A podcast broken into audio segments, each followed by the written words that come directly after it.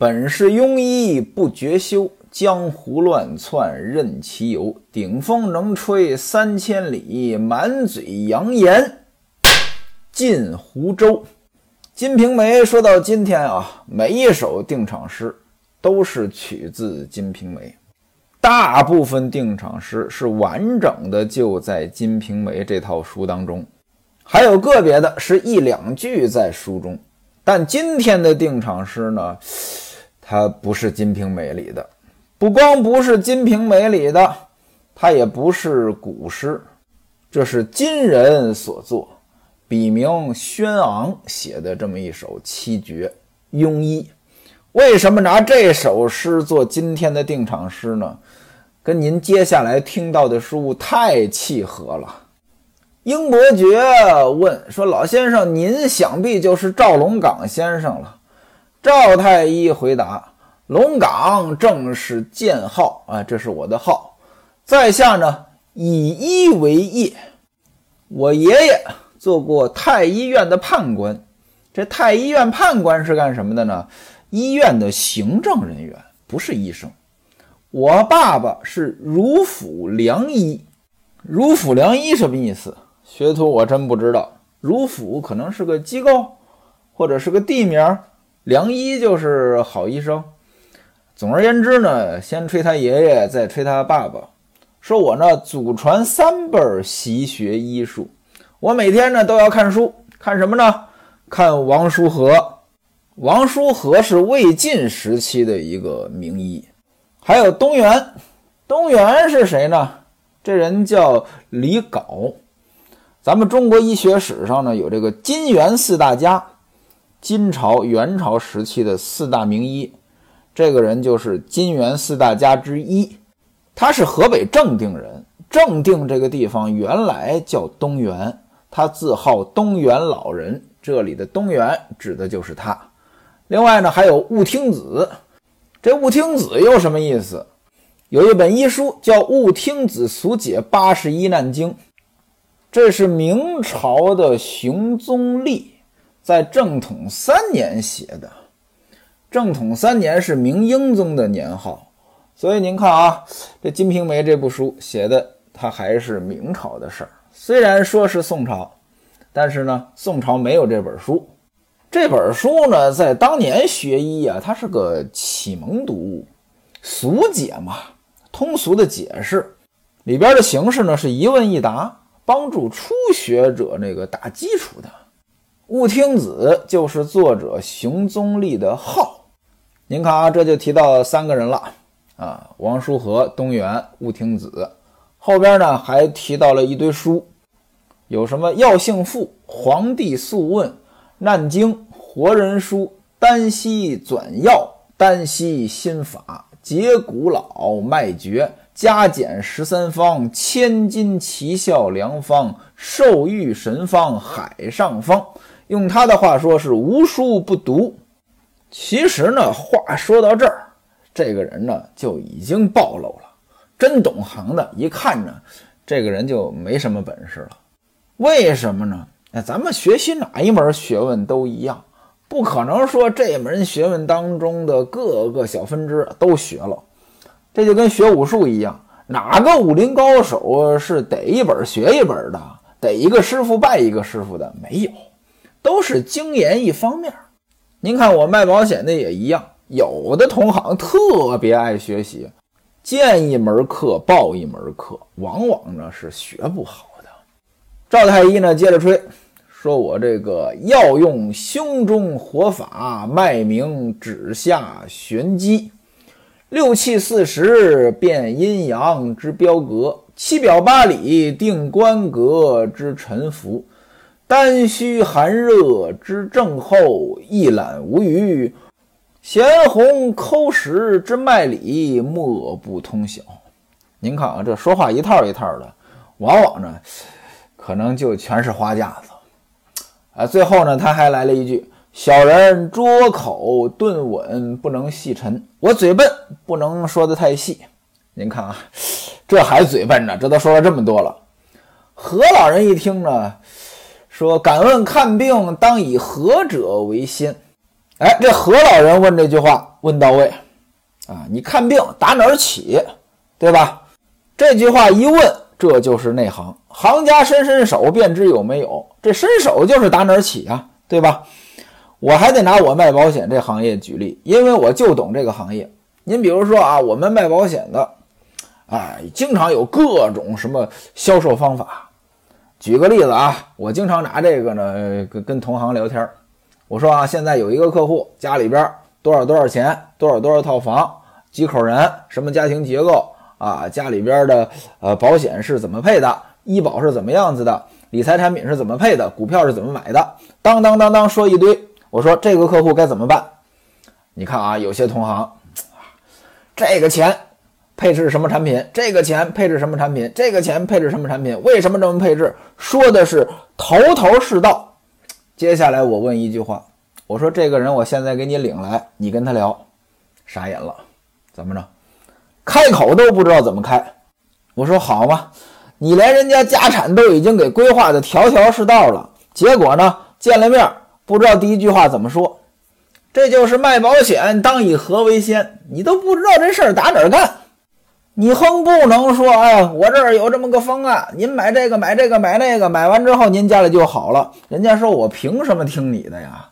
真实的情况往往是，人家一听说保险，马上就不理你了。你说这怎么办啊？因此呢，我跟团队也好呀，跟这个同行聊天也好呀，说咱们呀，甭整这些高大上的，先给我论清楚了。你见客户，切入正题，第一句话说什么？只要你一开口，第一句话扔出去，你能保证这话能聊下去，能聊三句话不被拒绝，我就算你成功了。当然了，这三句话不能是天南海北的聊闲天，还得聊正事儿。你干嘛来的呀？对吧？你说聊聊最近的电影，那是没问题。可是跟你的正事儿有关系吗？有关系成，没关系那不叫成功。这位赵太医当当当当说了这么多，反正糊弄外行行。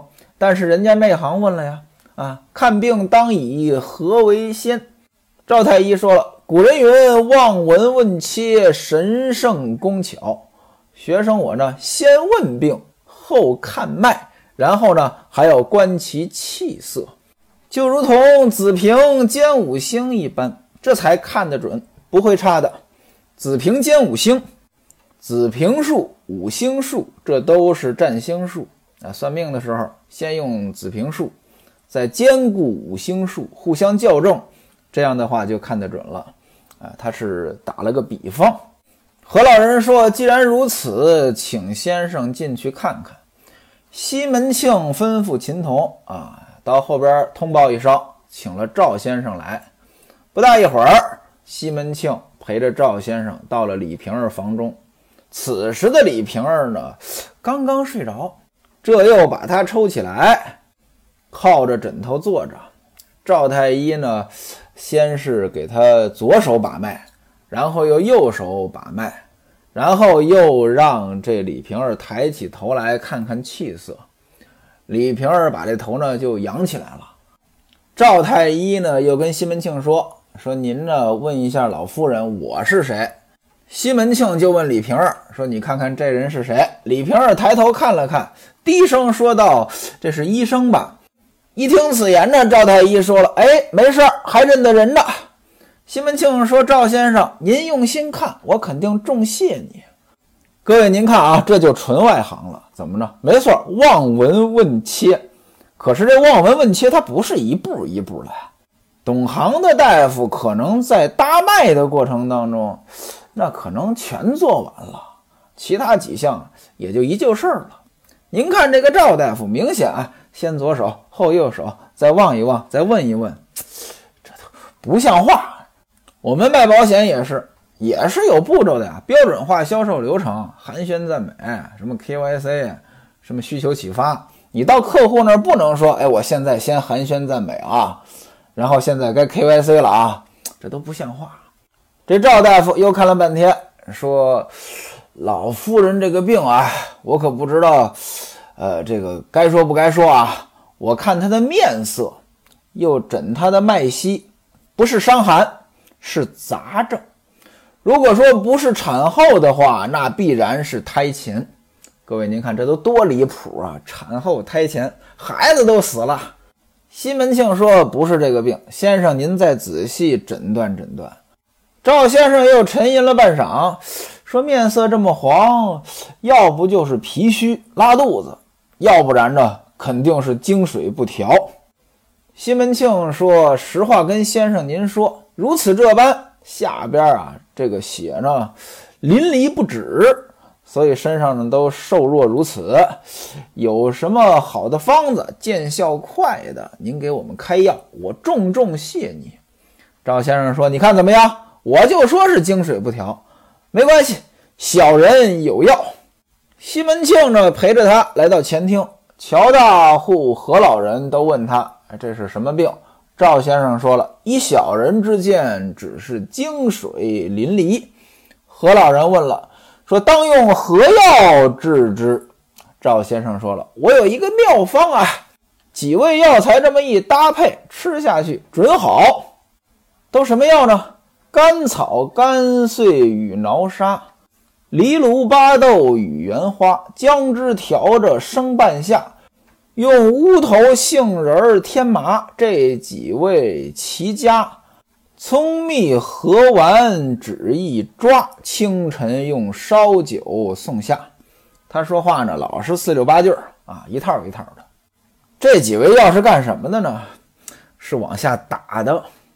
他这个巴豆。咱们都知道这是泻药啊，还有这个甘穗，它也是往下打的。李瓶儿此时呢血流不止，人已经很虚弱了，拿着这些药往下打，好家伙，这不要他的命吗？何老人一听呢，说这药可也太狠了，吃不得。赵先生说了，自古毒药苦口利于病，怎么吃不得？西门庆都看出来了，这人不着调。满口是胡说八道，但是呢，这是韩伙计推荐的呀，也不能说什么啊。原文写不好削他，今天东北话说我削你，是打你一顿的意思。这里边的削呢，应该是那个拿刀削的那个削。在原文当中呢，不好削他这削呢是叫削的削，就是不好骂他。西门庆呢给了他二钱银子，也不送，把他打发走了。各位，您看啊，这就是推荐人，推荐人就有这个问题。你推荐的人要是靠谱，那自然是好；你推荐的人要是不靠谱，以后你自己都不靠谱了。我就有这样的经历啊，小孩儿求我推荐工作，我虽然没什么本事，但是毕竟这岁数在这摆着呢，啊，也算是能说两句话。有时候要是推荐的人不靠谱，导致我以后见人家尴尬。人家虽然不说什么，但是心里总有个判断吧。这导致我以后再推荐人呢，哎呀，都有点推荐不出口了。哎，所以做人呀，靠谱最重要。您看我们卖保险的，经常说让人家给转介绍，你先得靠谱，人家才能给你转介绍，对吧？你比如说，我干保险了，我把我这保险卖给我亲戚朋友，这个呢，我有点不靠谱呢，问题不大，信得过呀，是吧？可是亲戚朋友要给我介绍客户，那我必须靠谱，为什么呢？各位您想呀，我要真不靠谱，人家介绍的这个人他不认识我呀，没信任关系呀。哎，回去跟我的亲戚朋友一说，哎，你介绍那卖保险的，好像哪地方说错了。您想一想，这句话一出口，以后谁还敢给我介绍客户啊？西门庆凡事都让英伯爵给推荐人，那肯定是英伯爵推荐的人靠谱。英伯爵推荐人肯定不白推荐，这里边肯定吃回扣。但是各位，您可别想说我这关系到位，我就有机会吃回扣，不是啊？关系到位，事儿也得办了。如果说光是关系到位，你能吃一回吃两回，以后没这机会。我估计这韩伙计以后再推荐人难了。把这个赵太医打发走。西门庆和乔大户说：“哎，这个人啊，什么都不懂。”何老人说了：“刚才呢，我就不方便说。这个人是东门外有名的赵导鬼啊。”就是个骗子，招摇撞骗。他哪儿懂什么看病啊？老夫人这个疾病呀，我回去呢给他开两副药，吃下去之后，如果说下边的这个血水呢变少，胸口烧开。什么叫胸口烧开？那应该是食欲吧，能吃东西了，哎，就好用药了。如果说下边止不住，就难了。说完之后，起身告辞。西门庆给了白金一两，让戴安跟着他把药抓回来。晚上呢，给李瓶儿吃了，不见分毫动静，没用。吴月娘一看着有点不像话，说：“你少给他吃点药吧。”他现在啊是吃不下东西去，肚中无食，你还拿药这么折腾他，这他受不了。之前那吴神仙不是给他算过吗？三九之上有血光之灾，三九二十七呀，他今年正好二十七。我觉得呀，还得让人去找这吴神仙，让他给算一算，看看有没有破解之法。西门庆一听呢，派人到周守备府里去问，因为当时这吴神仙呢是周守备推荐过来的。到了周守备府上，人家说了，吴神仙云游之人来去不定，每回来呢都住在那个城南的土地庙。今年四月啊，他到武当山去了。如果说你们要找这算命的呀，在真武庙外呢还有个黄先生，哎，这个技术也不错。他算一次呢，要三钱银子，但是呢，他不到人家里来，你得找他去。一闻此言，西门庆让陈静济拿着三钱银子到北边真武庙这个黄先生家。只见他家门上贴着“超算先天易术，每命挂金三钱”。哎，我是算命的，呃，算一回三钱银子。陈静济上前作揖，把这三钱银子奉上。说呢，让先生您帮我们推算推算，写了李瓶儿的生辰八字，女，二十七岁，正月十五午时生。黄先生拿着算子呢，这么一打，说这个命啊，辛未年庚寅月辛卯日甲午时，离取印寿之格，借四岁行运。就是说，李瓶儿啊，凡是四岁逢四岁，这运气都好。四呀，十四呀，二十四呀，三十四呀。先生说了，四岁己未，十四岁戊午，二十四岁丁巳，三十四岁丙辰。今年呢是丁酉年，比肩用事，岁伤日干，既都星照命，又犯丧门五鬼，灾杀作超。这个算命的我也不太懂啊，但是大概意思呢，应该听出来不是什么好事儿。忌都星照命，这忌都星是个凶星，另外呢又犯这个丧门和五鬼，哎，这都不是什么好的。这算命先生说了，说看这个命相呀，犹如乱丝无头，变异无常。大运逢之，多主暗昧之事，引惹疾病，主正二三七九月病灾有损。小口凶殃，小人所算口舌是非，主失财物，或是阴人大为不利。阴人就是女人，哎，如果说是女人，就更不利了。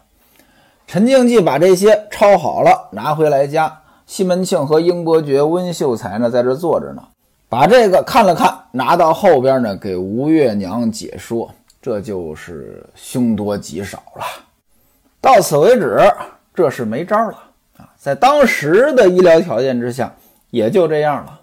用药没效果，求神凶多吉少。原文说的是有凶无吉，这就没办法了。一开始呢，李瓶儿呢还能勉强起来梳头洗脸、下炕呢，这个上厕所。之后呢，这饮食呢就越来越少，越来越少，人呢越来越瘦，越来越瘦。原来呢。那是花枝招展的一个人啊！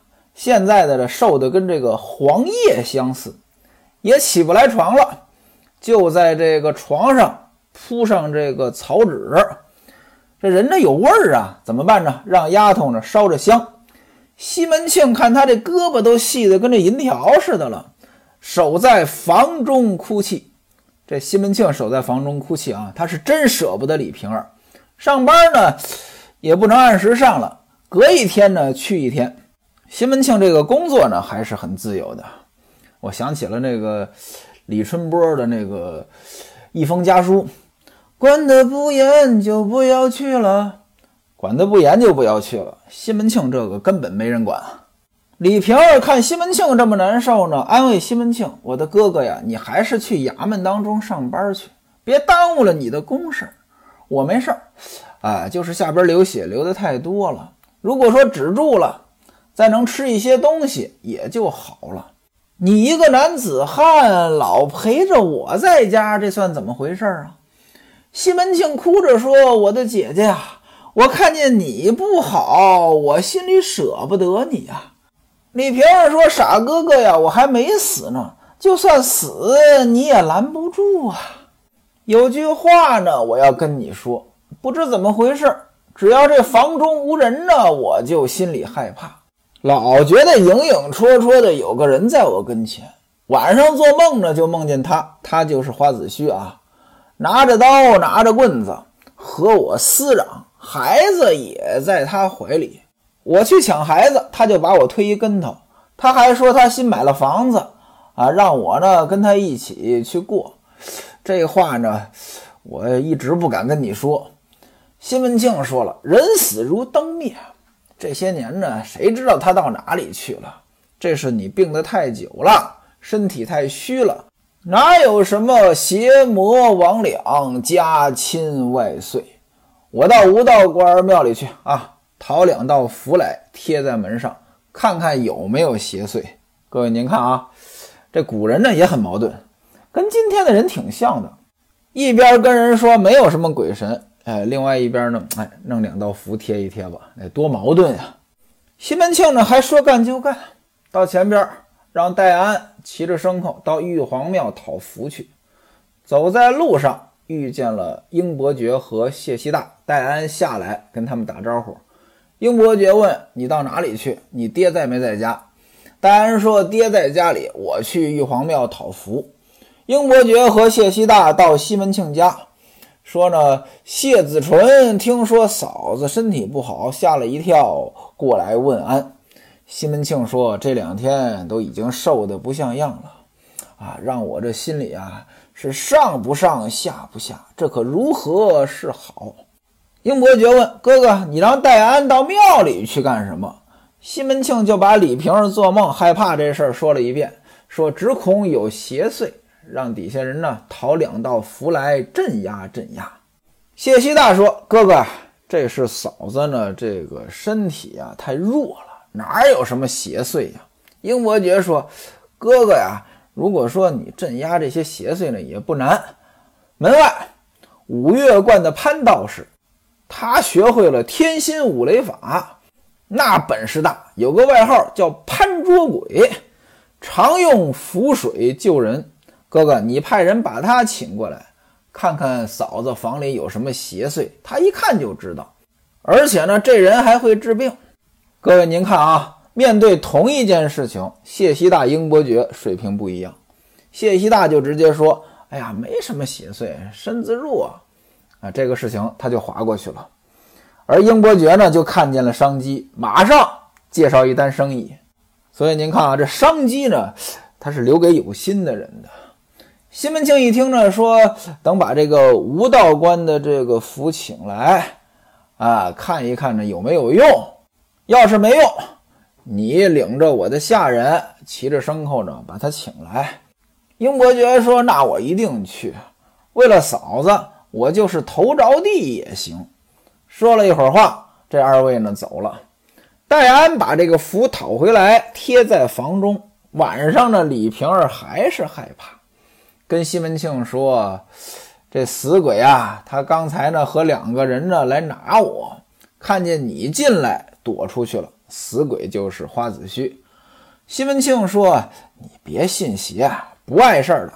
昨天英二哥说了，你是太虚了啊。门外五岳观有个潘道士，英伯爵说他很有本事。明天一早呢，我让英伯爵呢把他请来，看看到底有什么邪祟，让他给你驱魔。